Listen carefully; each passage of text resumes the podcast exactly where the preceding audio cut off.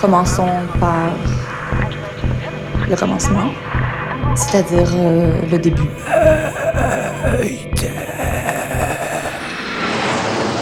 Mesdames, Messieurs, votre attention s'il vous plaît. Mayday, Mayday, quelqu'un me reçoit Quelqu'un me reçoit Antenne dans 30 secondes. 30 secondes. Mayday, Mayday. Transmission sur le 102.2. 102.2.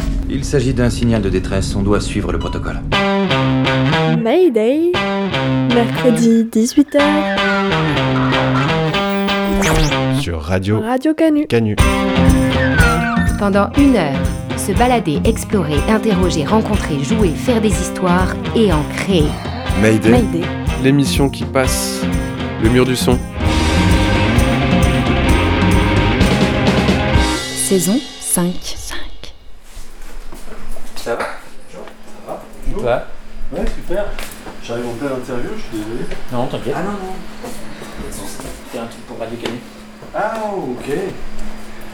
La, la- la fameuse.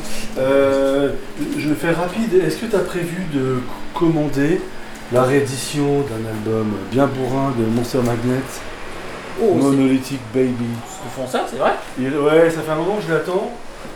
Ah, ouais, ok, je peux peut-être te commander ça. Et attends, je te dis le prix parce que c'est quand même pas donné. 31,50. Bah, t'es t'es pas cher. C'est vrai? EMP 34,90 de mémoire. Ah ouais, Pas d'accord. loin de 35 balles, donc euh, J'en commande un? s'il te plaît. Moi, je soutiens les commerçants de mon quartier, comme j'aime bien dire. Et voilà, on a la chance ici d'avoir euh, quand même pas mal de disquaires, dont Bigou, qui est quand même euh, un disquaire aussi un peu à part par euh, les, les entrées qu'il a. Je connais pas 5%, je pense, de, de ce qu'il vend. Donc voilà, j'aime bien. Puis il est sympa, il fait découvrir des trucs. euh. Mayday présente. 24 rue des Capucins, un documentaire en trois parties. Alors, je m'appelle Raphaël, j'ai 34 ans, je suis prof de batterie, je suis batteur dans un groupe qui s'appelle Boucan, et je fais aussi un podcast avec mon ami Bérénice qui s'appelle La Caverne. Euh, je m'appelle Paul, euh, j'ai 41 ans et euh, je suis disquaire. Dans Bigou aussi, il y a l'organe de concert et la partie label où on sort des disques. 24 rue des Capucins, la troisième partie.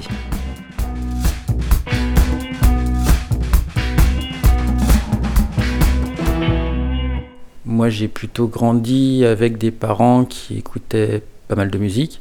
Ma mère était plutôt euh, tout ce qui est français, tout ça, euh, Forestier, Barbara et compagnie.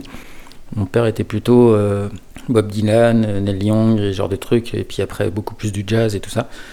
Du coup, j'ai toujours été plus plutôt guitare dans la musique. Petit à petit, bah, t'écoutes des trucs par toi-même. Le premier truc que j'ai dû m'acheter, ça devait être peut-être un, disque de Genesis, tu vois, période Phil Collins.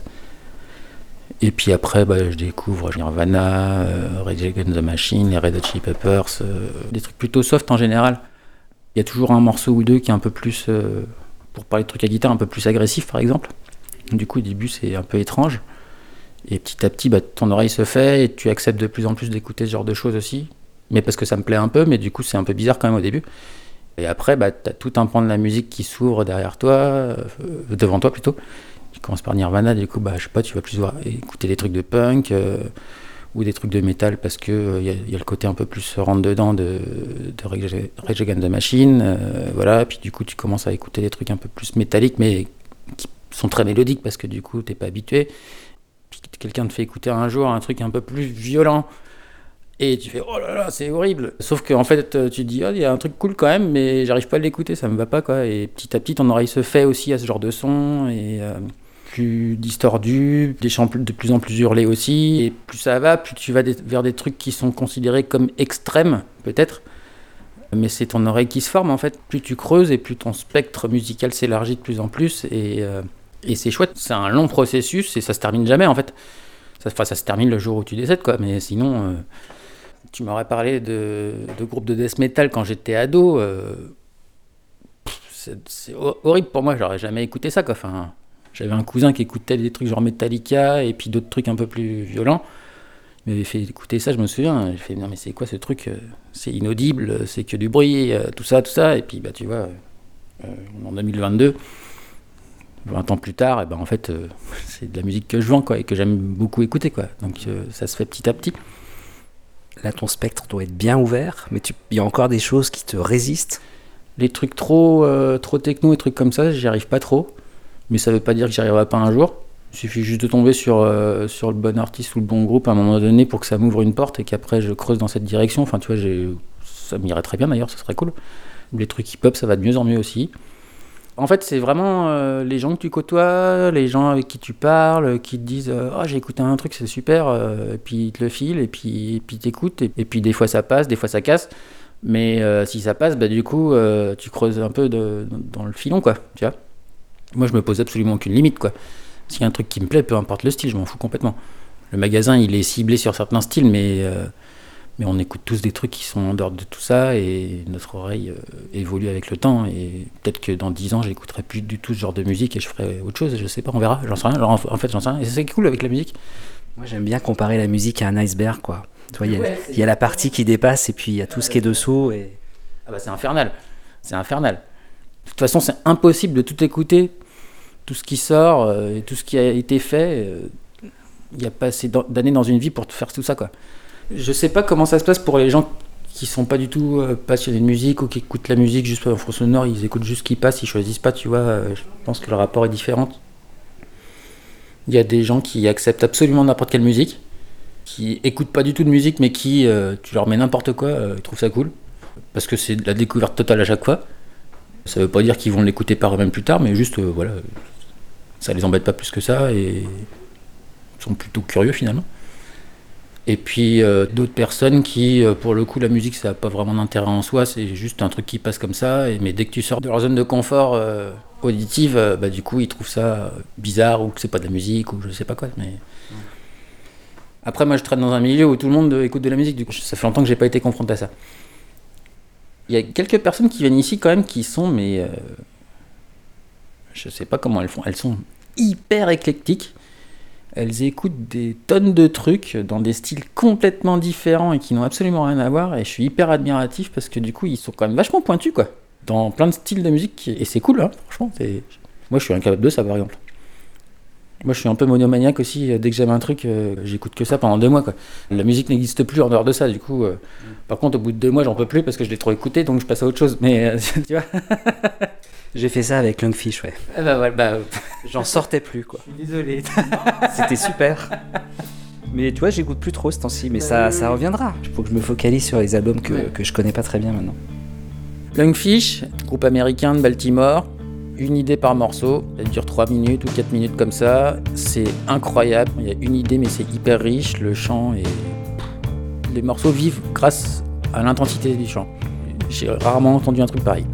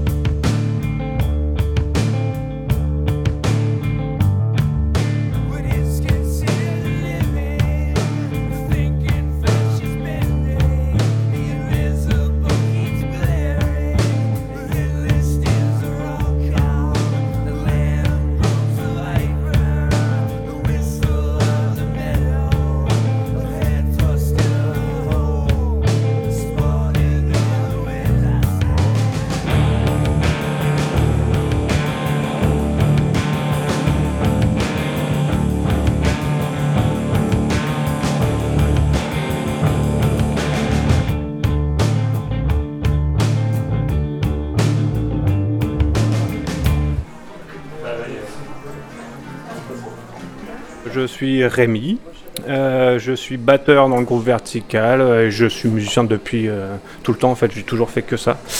J'habite à Saint-Nazaire. J'avais mon père qui est musicien aussi, qui avait une, discothèque euh, assez folle à la maison, qui a été détruite par une inondation j'ai juste récupéré un disque de, Steve Wonder. Bon, la pochette est rincée, mais le disque est, le disque est toujours bon. Moi, petit, dès que j'ai eu la taille, j'allais coller des galettes sur le tourne-disque. C'est un rapport un peu d'enfance et du coup, euh, j'ai récupéré du matos il n'y a pas très longtemps. J'ai tout réparé, je me suis acheté un ampli, euh, hi vraiment le, truc à l'ancienne. euh. Et euh, je suis bien content de réécouter. Du coup, je rachète des vinyles à peu près. euh, j'en achète deux, trois par mois. Quoi. Mais après, souvent, quand on part, euh, du coup, j'en achète plus. Comme des fois, on est souvent sur la route. Dès qu'il y a un disquaire, en général, j'en achète un quand même. À moins vraiment que ce soit la merde sur mon compte. Sinon, j'ai. Voilà. Puis j'aime bien aussi la relation. Je préfère euh, les acheter comme ça chez les disquaires parce qu'il y a un peu le, le truc. Ah putain, je le laisse, enfin, je le trouve. Je, ça fait trois mois que je cherche un disque. J'aurais pu le choper sur internet. Je le trouve nulle part. J'arrive chez un disquaire, il est, en- il est là devant moi. Et là, j'aime bien, j'aime bien cet effet-là de ouais, je suis trop content quoi. J'aime bien ce truc-là. Et là, c'est ce qui s'est passé? Et là, c'est ce qui s'est passé. Ouais. Je suis arrivé, tac, j'ai même pas eu besoin de chercher dans les bacs. Tac, il était en expo quoi. Trop bien. Alors c'est Sudis Gambino, c'est du hip-hop, euh, il y a un clip de fou euh, sur un peu euh, sa vision des États-Unis, un peu glauque. Hein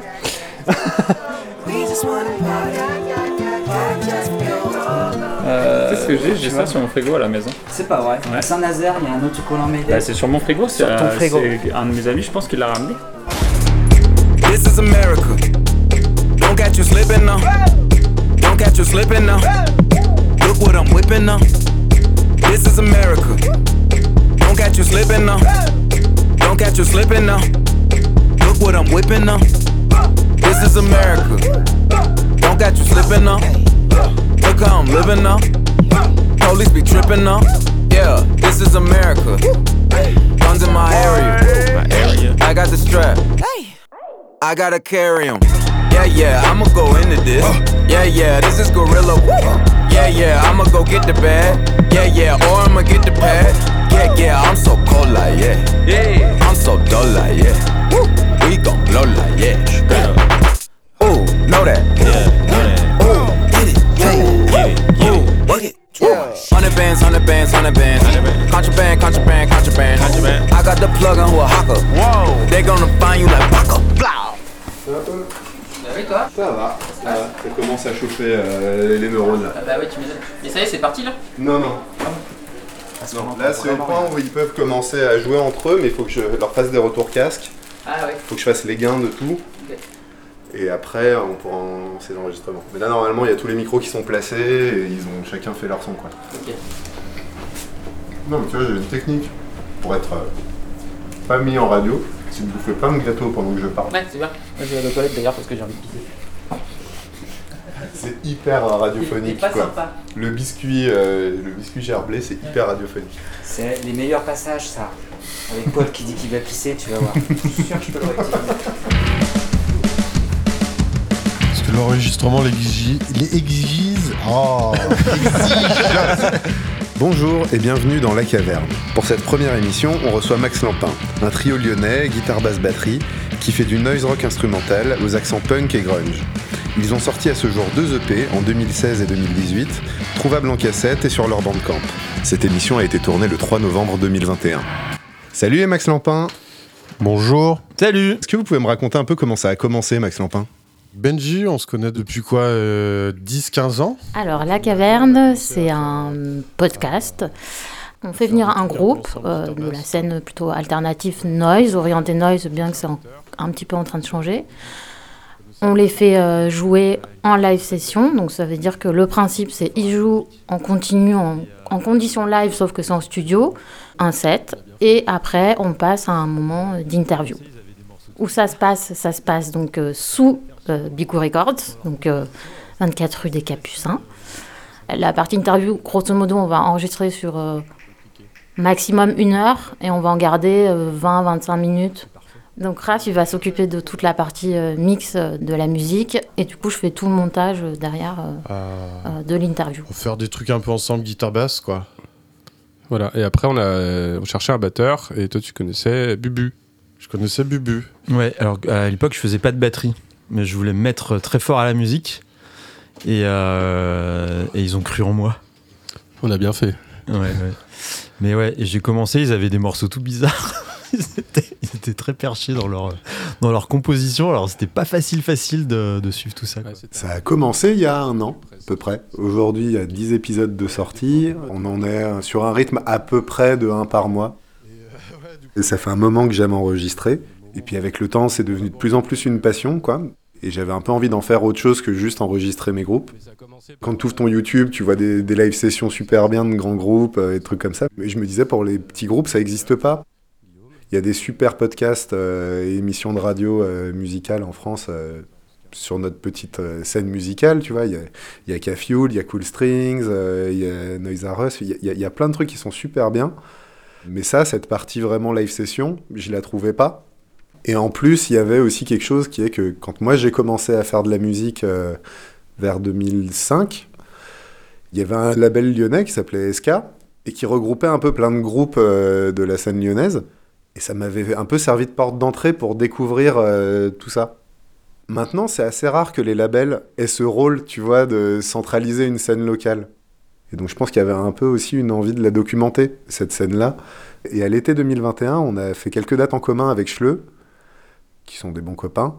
Et je me suis dit, mais si Schleu, je peux les enregistrer, je peux enregistrer n'importe quel groupe. Parce que vu le bordel que c'est, leur musique, où il y a des musiciens qui jouent super fort pendant que la chanteuse, elle à deux doigts de chuchoter, euh, et que juste après, elle se met à hurler, et machin. Enfin, ça part tellement dans tous les sens que ça me paraissait un super bon euh, crash test, quoi. En l'espace de quelques jours, j'ai fait Schleu, ensuite on a fait Max Lampin, et là Bérénice est venue, et est venue autour de la table, et c'est là qu'elle a commencé, elle, à venir se mettre dans la caverne. C'est arrivé en fait à peu près en même temps qu'effectivement je lançais mon orga de concert. Moi, il faut savoir, j'étais terrorisée à l'idée d'interviewer des groupes. C'est vraiment quelque chose qui n'est pas évident pour moi d'être derrière un micro. La deuxième session d'enregistrement, c'était Max Lampin. Et moi, Max Lampin, c'est des gens que je connais depuis euh, 10 ans. Je les suis depuis le début. J'étais euh, tout aussi terrorisée. Mais euh, voilà, ça passait mieux, j'étais plus en confiance, etc. Et c'était aussi intéressant parce que j'ai beau les connaître très bien, j'ai appris plein de choses en fait.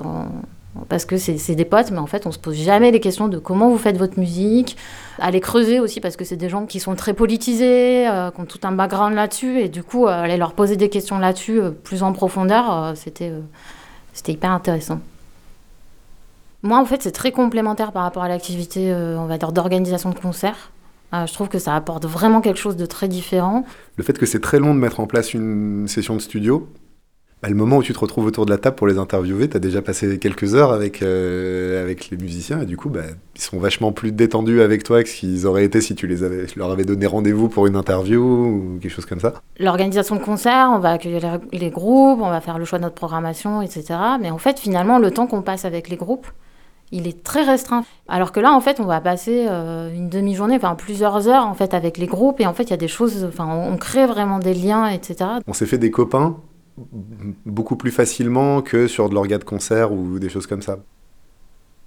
Ça dépend des groupes. Il y en a qui savent quel matos ils ont envie d'utiliser. Est-ce qu'ils veulent utiliser le leur ou est-ce qu'il y a quelque chose dans ce que j'ai dans mon local qu'ils ont envie d'utiliser Et il y a des gens qui aiment bien pouvoir euh, essayer ce que j'ai et qui savent pas trop, etc. Donc ça, ça peut déjà prendre euh, un petit moment.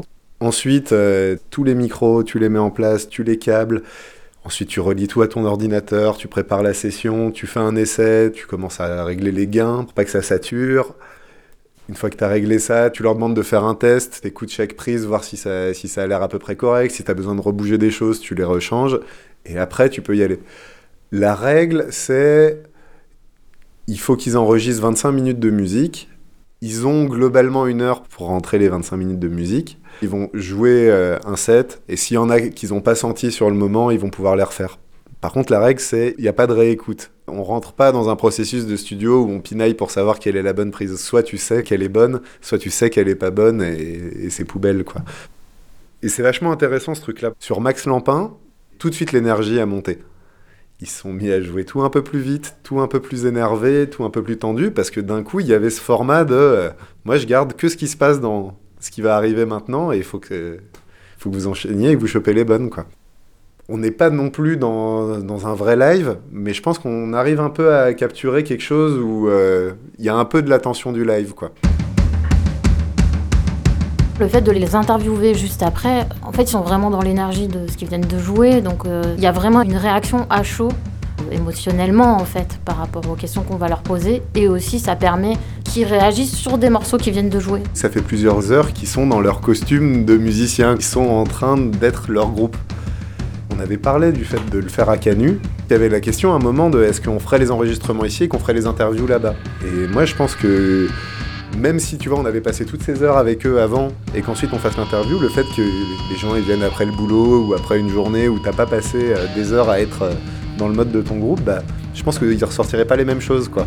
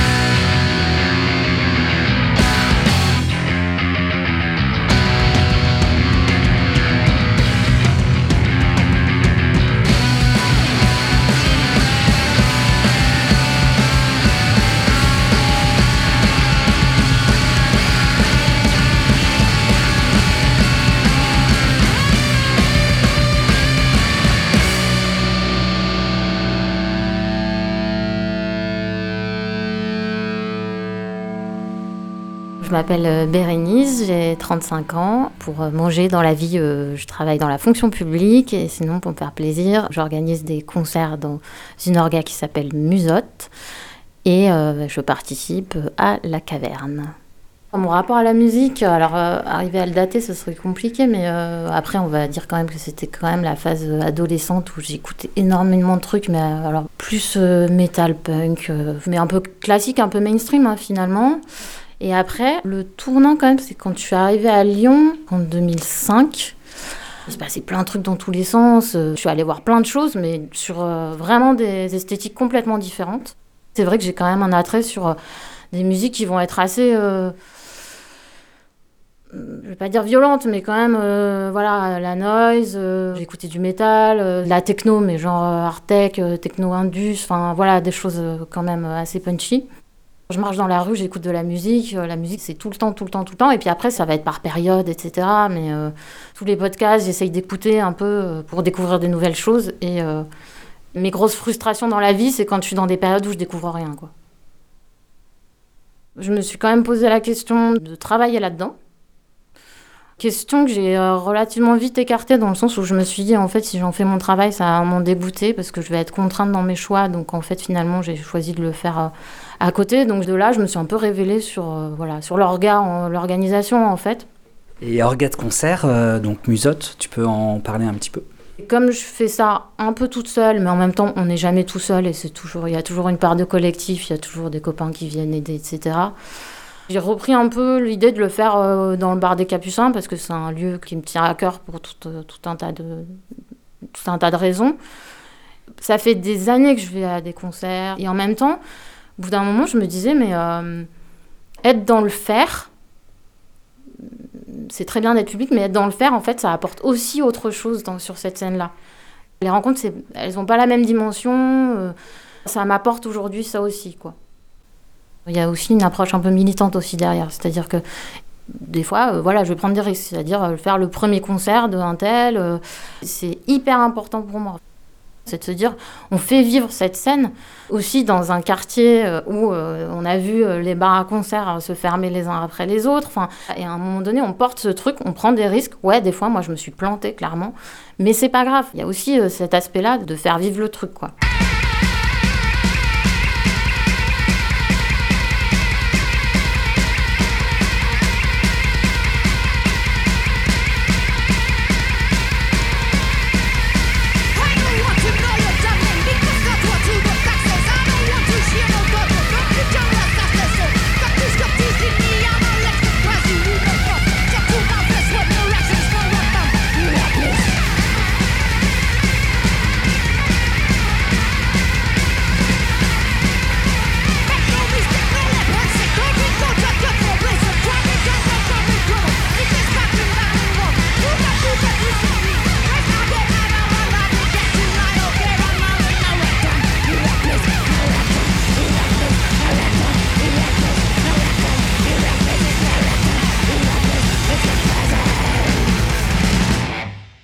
Parle de la place des filles dans le rock Alors, moi, ce que j'aurais à dire. Et ben, la place des filles dans le rock, euh, oui. Bah, sur scène, pas tellement, en fait. Enfin, trop peu.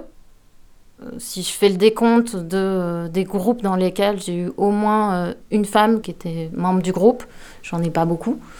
Tu parles des concerts que tu as organisés Ouais. Même à la caverne, c'est pareil. Euh, C'est marrant, en fait, moi, ça m'interroge vachement personnellement aussi, et même sur moi, ma pratique. C'est-à-dire que moi, j'essaye euh, dé- désespérément d'apprendre la basse. J'ai jamais. Je sais pas si c'est une question de légitimité, mais je me suis jamais lancée à faire de la musique. Par contre, les nanas, tu les retrouves beaucoup dans les orgas. Moi, ça me pose question. C'est-à-dire qu'en fait, on est derrière, on est les petites mains, on est dans l'ombre. Pour moi, cette démarche-là, en soi, c'est une réflexion. Se dire, euh, attends, euh, pourquoi t'es là? En fait, on peut parler des, des femmes dans le rock, mais on peut aussi parler de... On peut parler des hommes et du comportement des hommes, parce que moi, c'est quelque chose euh, que je déplore aussi souvent. C'est-à-dire qu'en fait, on est dans une scène alternative où euh, on porte plein de valeurs, de DIY, de machin, de ouais, nous, on est alterno, etc. En même temps, enfin, je veux dire, euh, les schémas euh, de domination masculine, ils sont présents, mais à fond, quoi. Et c'est pas parce qu'on est justement dans des milieux alternatifs que ça n'existe pas, quoi. J'ai eu un cas, voilà, de- de- d'un groupe que je faisais venir, et à un moment donné où, euh, enfin, j'ai chopé le gars, je lui ai dit, en fait, ça se passe pas comme ça ici, quoi. Quand t'entends les gens qui disent, ouais, mais les choses, elles changent, etc., moi, aujourd'hui, je trouve qu'il y a encore une montagne, quoi, devant nous, en fait. Du coup, c'est compliqué euh, d'évoluer dans un milieu qui est plutôt masculin? Non, bah en fait, euh, en fait, t'as as la sensation un peu d'être dans une lutte permanente quand même. hein. Mais, euh, mais après, je veux dire, euh, ça s'applique à ça, mais ça s'applique à ta vie de tous les jours en fait quand t'es nana. J'ai bossé dans des domaines d'activité où en fait il y a 90% d'hommes. Ta place, t'es obligé de te battre. Et puis moi, quand j'avais 20 ans, euh, je sais pas comme les générations d'aujourd'hui où j'ai l'impression qu'elles peuvent être un peu plus vénères, mais ouais, je. T'as la sensation quand même, c'est ça qui est toujours frustrant, c'est que euh, bah, tu gueules et puis finalement, euh, puis t'as l'impression de passer pour l'emmerdeuse de service. Ah ouais, machin. euh, ah, euh, c'est la féministe. gna gna gna. Alors qu'en fait, juste, t'es en train de de montrer aux gens que juste ce qu'ils sont en train de leur comportement est juste dans une forme dans une anormalité totale quoi je vais pas dire c'est pas plus dur dans le dans le monde de la musique que euh, que ailleurs quoi Mais c'est pas plus facile. Hmm. non comment dire c'est un peu plus euh, diffus ou un peu plus sous-marin en fait comme processus et du coup c'est euh, c'est plus difficile à s'attaquer dans ces cas-là L'idée qu'on se fait de comment est-ce qu'on s'amuse, c'est une idée qui est souvent très masculine, tu vois. Si la manière de, de kiffer un concert violent, c'est de pogoter de manière extrêmement violente, en fait, tu favorises un mode de- d'amusement qui va favoriser euh, des jeunes mecs plein de testostérone la plupart du temps. Pas tout le temps, hein. il y a plein de scènes euh, dans le monde où ça marche pas comme ça, et où, euh, mais bon, c'est aussi des choses qui se retrouvent beaucoup, quoi. Moi, ce qui m'impressionne, en fait, c'est c'est à quel point les, les filles, les femmes, tu les perds sur le chemin. En étant prof, je vois que, je sais pas, je dois peut-être avoir un tiers de filles. On est quand même beaucoup plus que ce qu'on retrouve après sur scène. Et en fait, ça, j'ai l'impression que tu peux, le, tu peux le retracer tout le long, tu vois. Et, la situation, elle est pas simple à régler parce qu'elle est, est profonde, quoi. J'ai l'impression qu'un de ces problèmes-là, par exemple, c'est la question de la légitimité, qui pose beaucoup plus de, soucis euh, chez les femmes que chez les hommes. Un truc qui m'avait euh, marqué, c'était le fait qu'au début, tu te sentais pas trop sur la caverne. Et, et tu disais, je me sens pas légitime à le faire. Alors qu'en vrai, la légitimité à le faire, c'est juste une fois que tu le fais, t'es légitime à le faire. Sur ce genre de truc-là, quoi. Et une fois que tu te mets à interviewer les gens, bah, t'es légitime à les interviewer, quoi. Mais bon, je suis pas à l'aise euh, pour parler de ça parce que ça, ça pourrait laisser entendre que c'est euh, un problème qui est dans la tête des meufs et que ce serait à elles de régler le truc, tu vois. C'est clairement pas ce que je veux dire. Ce que je veux dire, c'est que je trouve que c'est hyper complexe et qu'il y a aussi euh, il y a les comportements évidents, euh, les gros relous en soirée, etc. Et il y a aussi juste qu'est-ce qui fait qu'au final les gens montent pas sur scène, que les gens prennent pas le micro, que et où ça des fois c'est c'est- assez intangible quoi, c'est dur. On avait pas mal ces discussions avec Raphaël justement. Et puis un soir, on fait un concert au Capu. Il y a quelqu'un qui, qui, vient me voir et qui me dit Ah, mais euh, un musicien hein, qui me dit Mais t'es madame, euh, t'es madame Raphaël en fait. Du coup, j'ai été reconnue à ce moment-là que comme étant euh, la compagne du batteur, de machin, etc. À quel moment, effectivement, t'es- tu peux te sentir euh, légitime quand on te renvoie des choses comme ça, quoi. Alors, c'est pas que ça, hein, c'est effectivement une construction, je pense, quand t'es une nana depuis que t'es toute petite, hein, mais euh, effectivement, moi, sur tout plein de, projets, j'ai l'impression que je me pose euh, 10 milliards de questions sur euh, est-ce que, oui, je suis bien légitime à faire ça? Est-ce que je suis légitime à organiser des concerts? Si j'organise des concerts, ça se trouve, les gens, ils vont jamais me répondre. Est-ce que je suis légitime à prendre la parole dans la caverne alors qu'en fait, je fais pas de musique je... Enfin, voilà, pour moi, c'est des questions qui sont omniprésentes euh, tout le temps, quoi. En prenant en maturité en âge, je me suis dit, bah, en fait, euh, lance-toi, mais euh, ça reste quand même une question qui est, qui, est, qui est tout le temps là, quoi.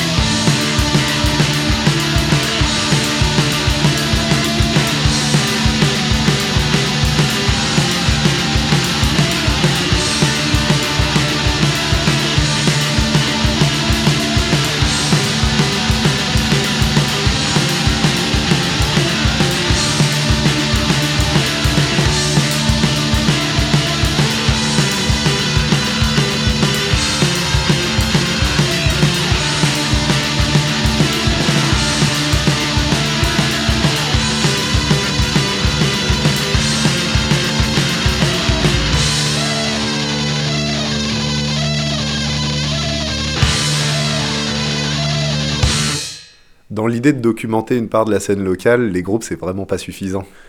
Je pense qu'on a tous les deux envie justement de ne pas parler que des groupes. Mais euh, je sais que moi, euh, en tournant un peu avec Boucan, je- tu débarques dans des bleds où t'aurais pas soupçonné qu'il se passe quelque chose. Et tu vois qu'en fait, ça, il se passe des choses juste parce que t'as une bande de cinq copains-copines qui font des trucs ensemble euh, depuis des années et que c'est ça qui fait vivre euh, une culture alternative euh, sur place. Moi, ça me fascine et du coup, je me dis, à terme, j'aimerais bien prendre un peu le réflexe, euh, bah, comme toi, d'aller coller le micro devant, devant les gens un peu plus pour parler de ça aussi, quoi. En vrai, la caverne, ça fait pas des masses d'écoute, parce qu'en plus, ça fait pas longtemps qu'on existe et puis que c'est vraiment une petite niche musicale et tout. Par contre, moi, un truc qui me plaît dans l'idée, c'est que ça, ça va rester. Bienvenue dans la caverne, épisode 11. On reçoit Chimia, un groupe lyonnais de punk, La narco-punk. en live session et en interview. Cet épisode a été tourné le 17 septembre 2022. Tu me reprends encore une fois et je te démonte. Parce que bière, euh, clope, euh, GZ pour Ander, machin. Ouais, On a passé pour enregistrer euh, avec Chimia. Ils nous ont demandé euh, de faire cet euh, enregistrement live dans la cave sous Bigou et de faire une petite interview qui sort sur un podcast qui s'appelle La Caverne. En fait, c'est un épisode qui est plus long à faire parce que euh, ils ont pas leur matos. Ah ouais. Tu vois, donc euh, Coralie, elle a choisi entre trois batteries. Scoob, il a choisi entre deux amplis, mais il les... enfin, tu vois, il sait pas quel son il veut avoir. Mathéo, il joue pas sur son ampli basse. Du coup, il y a toute une part du temps d'abord pour trouver chacun le son qu'il a Ouais. envie d'avoir, quoi. Du coup, ça prend deux heures, quoi. Ça s'approche du son qu'ils ont normalement Ils ont l'air de kiffer. Ah ouais, bah cool. Bah, c'est Chimia, un groupe euh, de quatre personnes qui se sont trouvées pas mal avant de jouer ensemble à la Lutine, que c'est un lieu dans le 7e. On s'est connus comme ça et une soirée, j'ai demandé à tout le monde est-ce que tu veux monter un groupe, est-ce que tu veux monter un groupe? Et finalement, Scooby l'a dit yes. Tom était à côté, on a dit ok, nickel. On a fait des répètes, tac, tac, tac. Et on s'est bien kiffé. On parlait pas vraiment beaucoup euh, pendant le truc, mais ça sortait franchement spontané comme ça. On a fait quelques concerts, petite démo. Et à la fin, Coralie est venue avec nous en décembre. On a fait déjà quelques mois de répètes. On recommence les concerts. Et c'est, et c'est bien cool, quoi. Tu fais quoi dans le groupe? Moi, je fais la basse. C'est du punk, hein? C'est du punk, hein? Moi, je disais à propos de la parole, c'est plutôt du anarcho-punk, quoi. C'est... euh, basse, guitare, chant, batterie, quoi. Allez,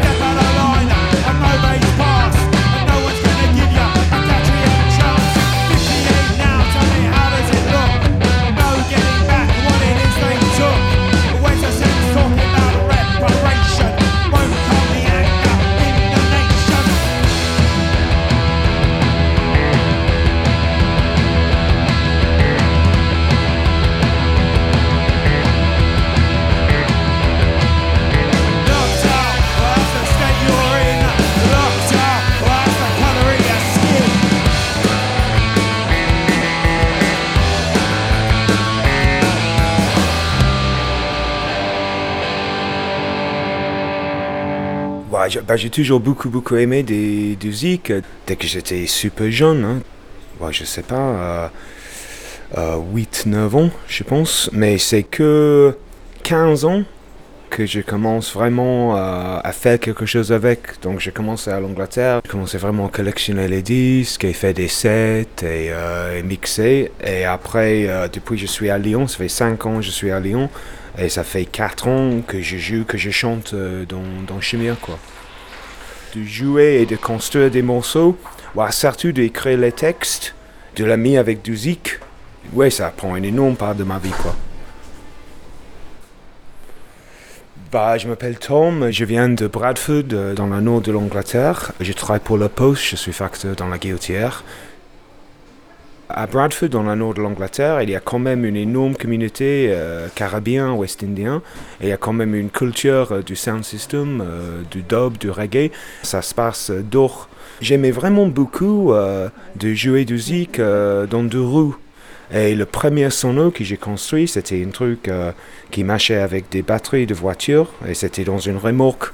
Et j'ai bougé ça à droite à gauche avec une vélo. Et j'ai joué plutôt du reggae, du dub, bah, le- la musique noire, du funk, du soul, du hip-hop. Mais après, j'ai construit un autre sono que j'ai ramené ici. Et ça, moi, j'ai toujours mixé en vinyle parce qu'il y a un côté esthétique, c'est-à-dire que les gens peuvent vraiment voir quelque chose qui se passe, quoi, au lieu de juste quelqu'un derrière une, euh, une ordi.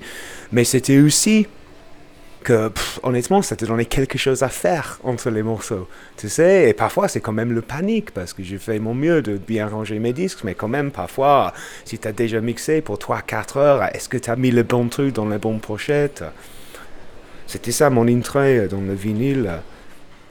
Et bien sûr, tu peux mixer aussi bien euh, numériquement, mais avec le vinyle, c'est quand même autre chose. Tu sais, tu peux te tromper sur la vitesse, tu peux pas trouver euh, ce que tu veux jouer euh, dans le temps que tu as entre les morceaux. euh.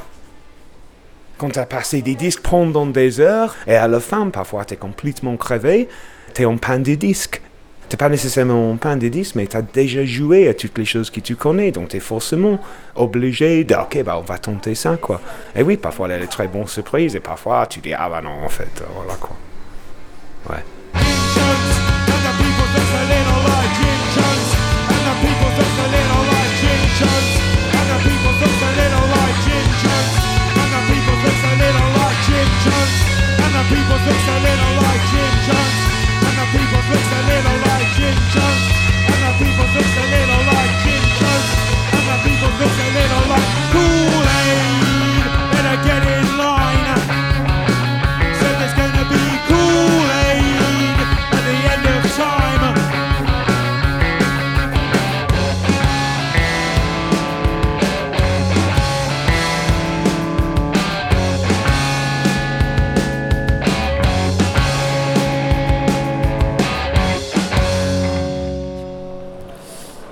J'ai grandi dans les années 90, du coup j'aimais bien les cassettes. J'écoutais le Walkman tous les jours, tout le temps. Quand c'est passé à l'MP3, j'aimais pas trop. Les vinyles, pourquoi pas, je les achète. Je suis pas ni collectionneur, ni euh, G-Mix, ni rien. Même les CD, en vrai, j'achète. Ça coûte vraiment pas grand chose maintenant. Du coup, franchement, les bons plans, c'est les CD. Mais que ce soit physique, oui. Je m'appelle euh, Matteo, a.k.a. Suka. Et je viens de Milan, mais ça fait maintenant 13 ans que je suis parti. Et je voyageais un tout petit peu en Europe. Et finalement, je suis fini à Paris, après à Angers, Belgique, Hollande. Et après à Lyon, pour un métier de jardinier. J'ai répondu à une offre et m'ont pris, je suis venu. J'ai fait de l'illustration avec pas mal de gens de la lutine. fait sortir des fanzines qui s'appellent Adra. Fiche de concert, quand quelqu'un me demande, je suis bien content de le faire. Et j'ai 40 ans. Je pense que j'étais pas vraiment bien là-bas. hein. C'était la banlieue de Milan, ni ville ni campagne. L'ambiance, j'aimais pas. Le paysage, j'aimais pas trop. La grande ville à côté, mais pas vraiment chez toi. Du coup, c'est galère à y aller. Ça me saoulait, j'étais pas bien. J'ai dit, allez, fac, je vais voir ailleurs. Et franchement, euh, tant mieux que j'ai pris cette décision. Ça m'a reboosté. Maintenant, j'y retourne quand j'y retourne voir mes parents. C'est bien et en même temps, je me dis, ok, cool, je suis pas là, en vrai, tout le temps. T'es mieux à Lyon? Tu te sens mieux euh, ici? Ouais, ouais, ouais, ouais, carrément. Des villes françaises, Lyon, c'est ma première euh, préférée euh, de celles que j'ai vues, quoi. Quand je suis arrivé ici, euh, au début, j'étais fait comme prof d'anglais et après ça arrêté pour un moment et j'avais du chômage que j'avais jamais vraiment eu à l'Angleterre. Un chômage euh, dans lequel je pouvais vivre pour un petit moment. C'était aussi l'époque il y avait le, le chantier à GZ. Euh, ils avaient besoin des gens, donc j'ai taffé là-bas pour quelques mois pour rencontrer les gens et voilà, pourquoi pas, je trouvais ce projet cool. Ouais, j'étais super actif dans le, bah, dans le mouvement bah, anarchiste, hein, depuis anarchiste euh, communiste, depuis que j'avais peut-être 15 ans, j'ai commencé à participer dans un endroit qui s'appelait le One in 12 Club. C'est presque exactement comme, comme le Gueule Noir à Saint-Étienne. C'est vraiment le même, euh, le même délire.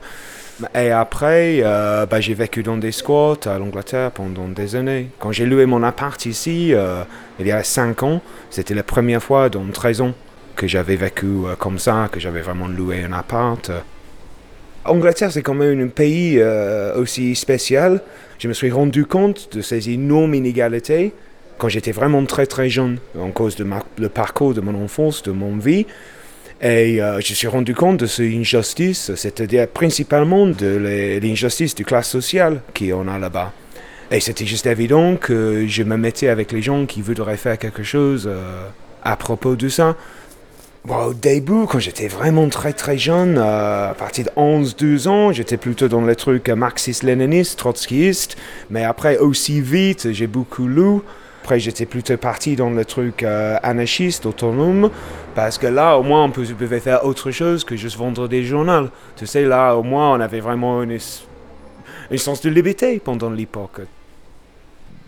Je squattais pour beaucoup des années, mais les années dans lesquelles on était les plus actifs et les plus nombreux, peut-être 5 ans, on squattait plus ou moins 30 bâtiments. Dans 5 ans, on bougeait tout le temps, tu sais, on bougeait chaque 3 mois.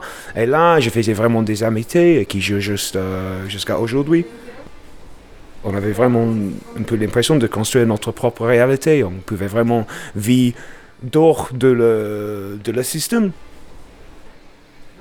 Et tu parlais des inégalités, euh, c'est pire en Angleterre? Non, bah oui, bien sûr, oui. Ah oui, bien sûr, oui.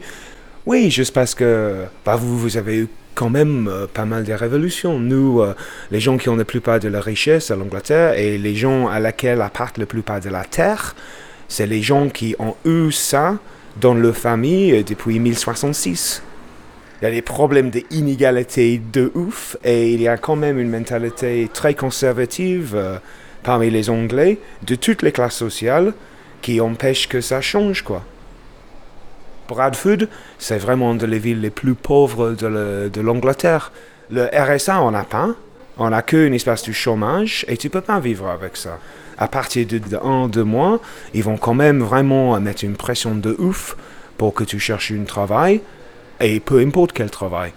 Tu vas te trouver dans un supermarché où tu vas bosser pour six mois pour tes allocations de peut-être 100 euros euh, par semaine. Et à la fin de six mois, peut-être ils vont te donner un contrat dans le supermarché ou peut-être pas. Mais si tu vas pas dans le super- supermarché, tu vas perdre tout. C'est pas comme ici où tu peux, euh, bah encore, ça va changer. Mais cette histoire d'avoir un chômage de deux ans parce que tu as bossé pour deux ans, euh, c'est pas possible à l'Angleterre. Tout ça, ça a commencé dans les années avant Thatcher. Elle a détruit la société, effectivement. Tu sais, elle disait elle-même, euh, la société n'existe pas, il n'y a que des individus et des familles. On n'était pas tous ensemble, c'était fini ça. Et de reconstruire ça, c'est vraiment très très difficile. Tu peux me raconter pourquoi t'es venu habiter en France? Moi, parce que je faisais la saison, je faisais beaucoup de travail agricole. On fait des olives et après le taille pendant l'hiver et après des abricots euh, pendant l'été. Tu parlais français avant? Moi, j'ai appris à fur et à mesure. J'ai appris en travaillant et après, je faisais les études euh, à distance pendant que je travaillais. Il y avait beaucoup de cours euh, gratuits pour les étrangères et j'ai profité de, de ça. C'est un mec qui s'appelle euh, Darondo. L'album s'appelle Let My People Go. Bah, c'est du soul, là, mais vraiment, vraiment bien. Vraiment bien, mais je pense que c'est quelque chose de très vieux. C'est quelqu'un qui a fait beaucoup, beaucoup de trucs, euh, pas très bien connu, mais il y a même peut-être 30, 40 ans, et c'est juste récemment qu'ils ont recommencé à, à sortir ces trucs.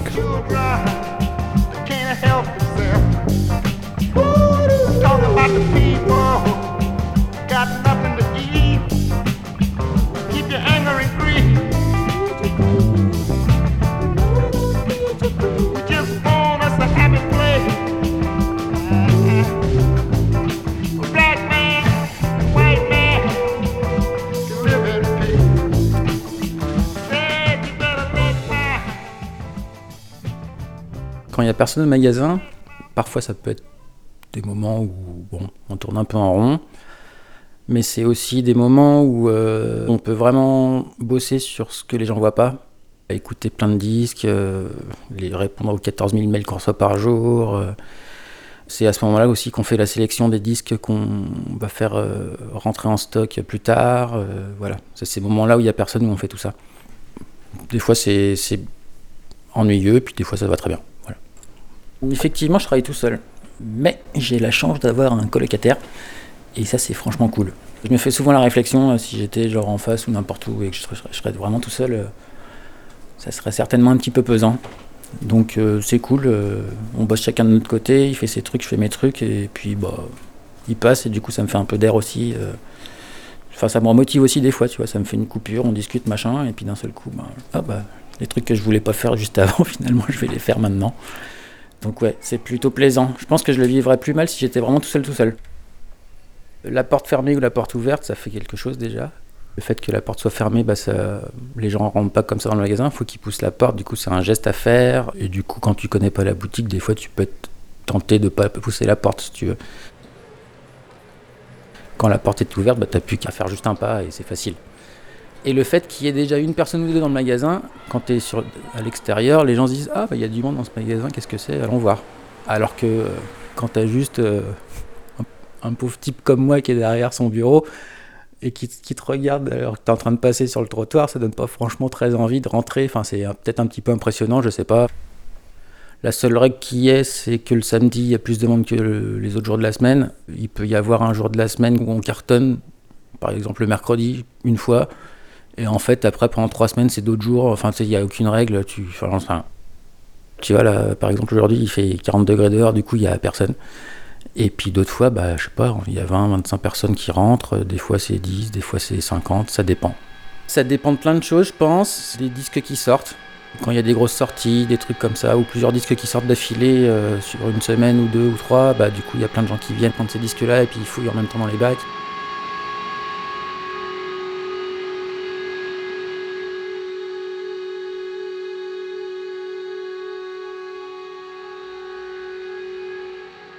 Quand on a commencé, c'était que de la vente en ligne et du coup, j'avais aucun contact humain.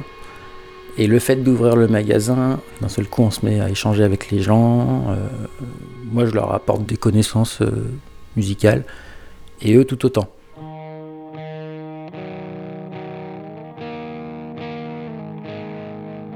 Ce qui fait que c'est un enrichissement permanent. Et c'est génial parce que je pense qu'il y a plein de disques qui sont au magasin que j'aurais jamais commandé si quelqu'un du magasin m'en avait pas parlé. Je découvre aussi plein de choses comme ça et c'est génial. Et les gens prennent le temps aussi. Les gens qui viennent régulièrement, en fait, euh, finalement, le temps passé à chercher un disque ou euh, assez réduit quoi. Par contre, après, on se met à discuter et puis euh, on n'est pas amis, mais euh, on parle de nos vies, machin, de ce qui se passe. Ça rapproche un peu, c'est chaleureux quoi. Les gens viennent même avec des bières des fois, tu vois, quand c'est en fin de journée. ah bah tiens, je passais là. voilà, puis c'est cool. Du coup, dans les discussions, ça dépasse la musique. Ouais, des fois, ouais. Pas avec tout le monde évidemment, mais euh, il y a plein de gens avec qui, euh, avec qui ça dépasse le cadre musical, carrément. En général, c'est ce qui se passe dans la, vie des gens. hein. C'est euh, genre leur travail, de ce qu'ils font, les enfants, les concerts qu'ils ont été voir. c'est comme si tu discutais avec quelqu'un en buvant une bière dehors, quoi. J'envisage pas du tout le magasin comme un lieu euh, où le, le seul échange qu'il puisse y avoir, c'est euh, tiens, je te prends ce disque-là euh, et puis moi je te dis combien ça coûte, quoi. Euh, si ça se limite à ça, franchement, je, je préfère fermer le magasin, quoi. T'es assez rapidement dans le tutoiement avec les gens. C'est un truc qui se fait comment ça? Ça vient de mon boulot d'avant. Quand j'étais épicier bio il y a 10 ans, on partait du principe qu'on tutoyait tout le monde. Et c'était plutôt bien, parce que du coup ça détendait assez vite l'atmosphère. Après il y a des gens qui sont réticents et qui... Tu sens qu'ils sont mal à l'aise, du coup on passe au vouvoiement, il y a vraiment aucun problème. Mais ouais, du coup ça crée, euh, comment dire, ça avance plus vite en fait. Dans l'échange qu'on peut avoir et la relation qu'on peut nouer en fait. Même des gens qui, qui ont 65 ans ou trucs comme ça, on se tutoie et ça va très bien, quoi, tu vois. J'ai été un gros consommateur de disques il y a longtemps, mais ça fait longtemps que je me suis calmé. Tout le monde euh, se fiche un peu de moi. Je suis le disquaire qui s'achète pas de disques, mais moi je suis à, je sais pas, 4-5 par an, grand max, parce que je sélectionne énormément. euh, je prends les trucs que je sais que je vais écouter pendant longtemps et que j'aime beaucoup, quoi.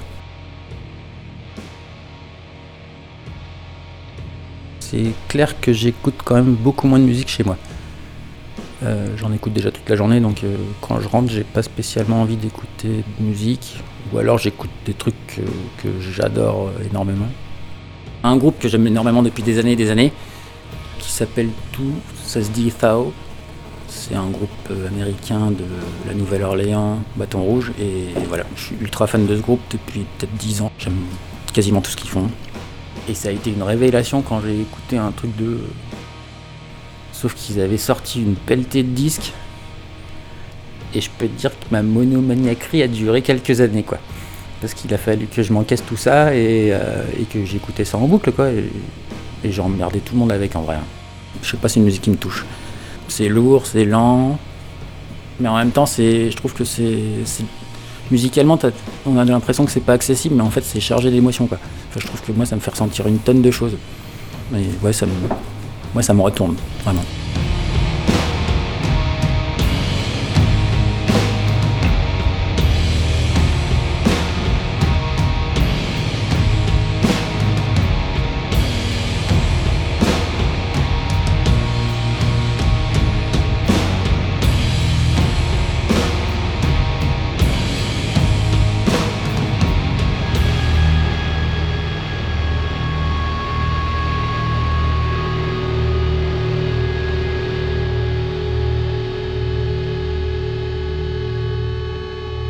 Suis rentrée parce que déjà j'allais acheter un disque qui est un disque d'Angel Olsen euh, que j'avais envie d'avoir. Et puis au-delà de ça, parce que je connais Paul depuis très longtemps.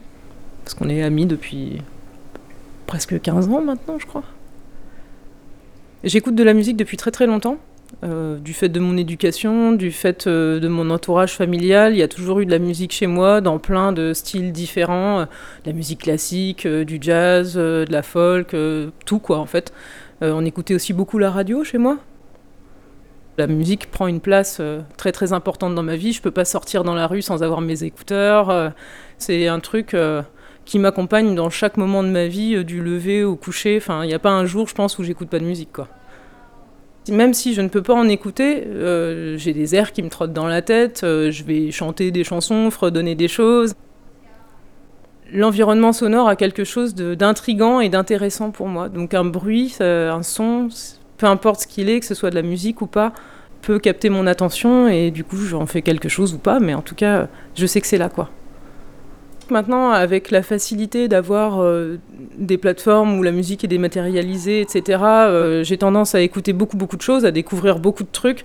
Mais quand j'aime vraiment un artiste, un album, je l'achète en vinyle parce que j'aime le support, parce que j'aime l'objet. Ça permet de fixer dans le temps, d'avoir une collection. Et puis, je pense que c'est comme avec les livres, c'est comme avec euh, d'autres objets culturels comme ça. Quand on retombe dessus, on a le plaisir de le ressortir, de le réouvrir, de de prendre le temps en fait aussi de l'écoute. Quand j'achète un disque, je vais rentrer chez moi, je vais le poser sur ma platine et je vais me mettre dans des conditions d'écoute. C'est un moment qui est dédié à l'écoute de ce disque-là. Puis en plus de ça, euh, quand tu as écouté quelque chose en MP3 compressé dégueulasse et quand tu l'écoutes vraiment euh, sur un vrai disque vinyle où c'est fait pour, euh, sur un vrai système son, tu redécouvres plein plein de choses et plein de subtilités que tu n'avais pas entendues à la première écoute. Je m'appelle Chloé, j'ai 35 ans, je travaille dans la communication et je fais de la musique aussi. Mon projet s'appelle euh, Regular Girl et le morceau que vous allez entendre s'appelle Foolish Wish. I am back to the castle I used to live. Not the only fortress holding memories. Alone swimming with my own fears. Lonely already not to find you near. It's a foolish wish to think being yourself would fit.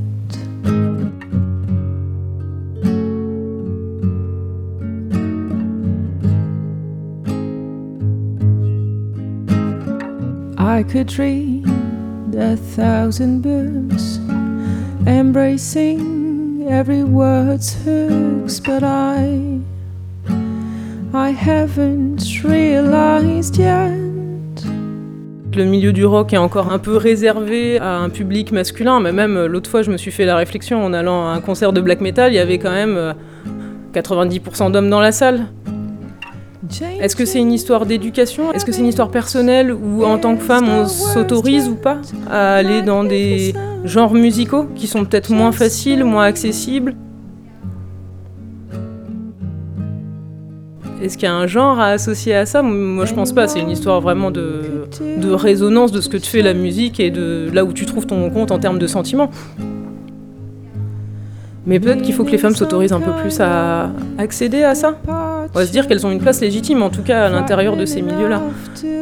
Moi, je fais de la folk, donc clairement, si une femme fait de la folk en chantant et en faisant de la guitare, il y a quelque chose d'évident là-dedans. On se pose pas la question, on se dit ouais, c'est un genre de fille quoi. Ce que je trouve complètement con comme réflexion, parce qu'il y a plein d'hommes qui font de la folk aussi. Hein, euh. À l'époque où on jouait en groupe, un des membres euh, du groupe a eu un ami qui venait au concert et on se présente et il me dit mais tu joues dans le groupe d'un tel? Je lui dis non, en fait c'est mon groupe et cette personne-là joue avec moi. Et en fait j'ai trouvé ça terrible que cette personne-là, mais en plus ne le disant pas méchamment du tout, parte du postulat que moi je sois juste un faire-valoir à l'intérieur du groupe.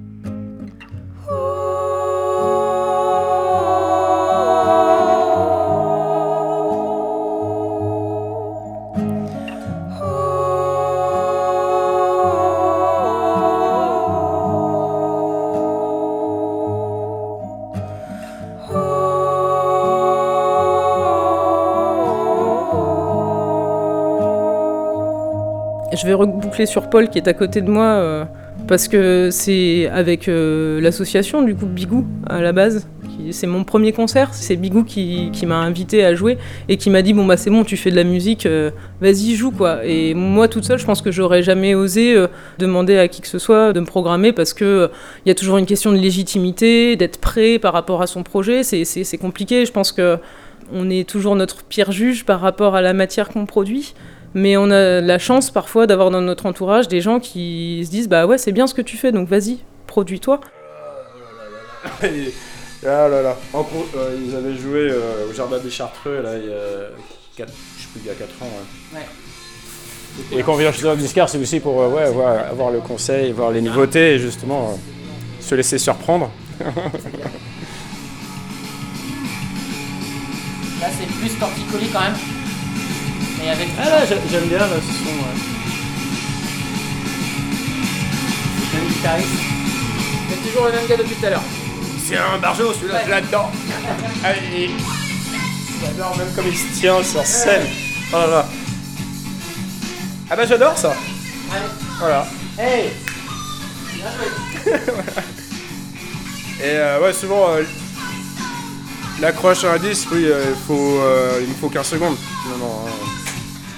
Alors, depuis mon premier salaire, euh, début des années 2000, beaucoup de brocantes, c'était un moyen de découvrir la musique aussi. Une curiosité euh, insatiable. Je me demande si c'est pas aussi un peu de l'archéologie euh, hum, discographique. Enfin, finalement, ça m'a toujours amusé de trouver des trucs improbables de musique mécanique ou autre et à se dire ah ça ils l'ont édité. Enfin, il y avait un peu ce côté-là et à rechercher des pépites. euh, Et, et ma collection, c'est surtout pas la discothèque idéale, les 100 meilleurs euh, disques. J'aime bien dénicher euh, des, surprises. Nicolas Rivier, 45 ans, bah, passionné de musique, voilà. L'objet en lui-même ne m'intéresse pas tant que ça, c'est la découverte et le partage. Et là, ça prenait trop de place, enfin là, j'en ai pas loin de 3000. Mais j'ai repris une dynamique, surtout là-bas récemment, depuis un an. J'ai quitté Lyon et je monte un lieu euh, dans le Beaujolais vert, un gîte, à Saint-Jacques-des-Arès, pas loin de Mâcon. C'est un lieu de résidence, enfin, et en tout cas, la, discothèque euh, va avoir euh, de l'importance. Finalement, elle sera à disposition des, gens qui viendront. Et, là, ça, ça motive de vraiment euh, bah, partager cette collection qui, si elle est que pour moi, qui est que pour l'objet, n'a pas beaucoup euh, d'intérêt. J'avais toujours euh, rêvé de créer un lieu et je vais l'associer à mon métier. Mon métier, c'est l'orientation des, jeunes. Quand on crée un projet, c'est bien de rassembler toutes ces passions. Alors là, du coup, je rajoute euh, la marche, l'itinérance et, et la musique, le disque. Et j'espère bien aussi des, concerts, des concerts de noise ou de trad. Il y a encore mieux du trad noise. Bah, voilà, voilà des sons que j'espère bien avoir euh, dans mon lieu.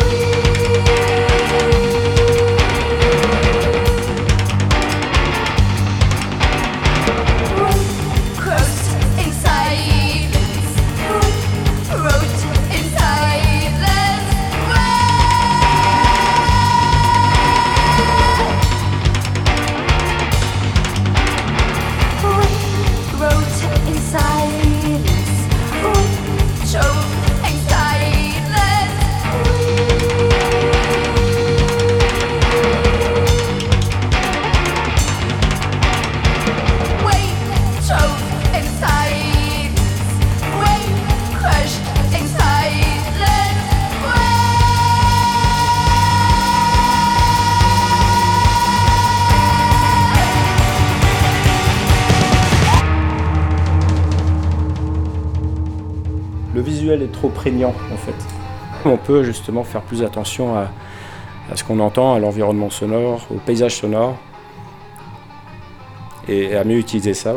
c'est intéressant de s'intéresser au son parce qu'il est plus discret, mais ça ne veut pas dire qu'il est moins puissant et influent. Peut euh, faire le parallèle avec les podcasts. Enfin, ça a beaucoup de succès hein, finalement. Euh, enfin, je trouve ça très intéressant. On peut être un peu passif devant l'écran alors que écouter un document sonore, enfin radiophonique ou podcast, euh, là, ça demande de l'attention. Si on n'est pas vraiment attentif, on perd le fil tout de suite. Ça, c'est intéressant.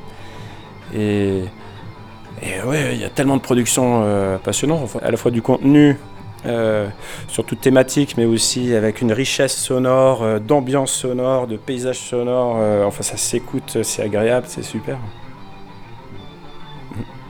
C'est le seul médium, je trouve, qui te permet de faire autre chose et en même temps de garder une attention en fait à ce que tu écoutes. Et c'est ça qui est assez génial, c'est que tu peux faire mille choses euh, en écoutant la radio et en intégrant quand même des informations. Et et il y a une intimité, il y a une proximité aussi avec la radio que tu n'as pas avec l'image.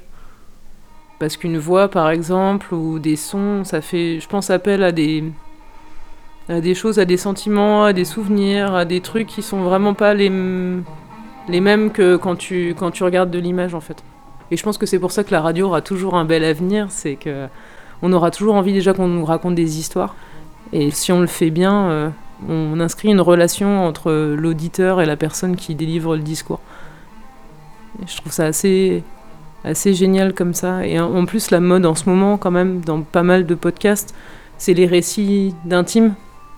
Et je pense que les gens se posent plein de questions euh, qu'ils n'osent pas te poser à voix haute et du coup qui re- retrouvent là-dedans euh, soit des réponses, soit des témoignages, soit des choses qui font, qui font écho. Et puis, euh, pour revenir à la voix, pourquoi euh, il y a plein de voix qui sont restées historiques dans la radio C'est parce que je pense que on se crée une relation, on imagine les gens, on se dit qu'ils sont à côté de nous, et ils nous susurrent des trucs à l'oreille, enfin ils nous racontent des choses et on a l'impression d'être avec eux ou en tout cas qu'ils sont à côté de nous et qu'ils nous racontent leurs histoires. Et je trouve qu'on n'apprend pas assez justement à, à utiliser nos voix, même pour s'adresser aux gens simplement. Dans les interactions sociales, en fait, de savoir maîtriser sa voix, de savoir comment tu t'adresses à quelqu'un en plus du sens des mots, parce qu'évidemment il y a toujours deux niveaux de lecture, mais l'intention, tu pourras prendre une phrase et la dire dans mille voix différentes, avec mille tons différents, ça aura jamais le même, le même sens et ça aura jamais la même réception et même perception pour la personne à qui tu, à qui tu le dis. La voix, c'est le premier instrument qu'on possède en tant qu'humain. Mais tu peux ne pas savoir jouer de quoi que ce soit, mais si t'as si t'as une oreille et que tu sais faire fonctionner tes cordes vocales, tu peux faire de la musique avec, quelle qu'elle soit, quoi. Enfin, c'est pour ça que dans tous les peuples, euh, depuis très longtemps, on, on chante, on psalmodie, on, enfin, on, fait des trucs avec nos voix, quoi.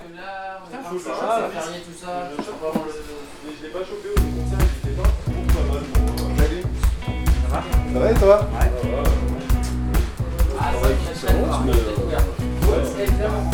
C'était 24 rue des Capucins, un documentaire de Mayday. Un grand merci à Paul et à Raph.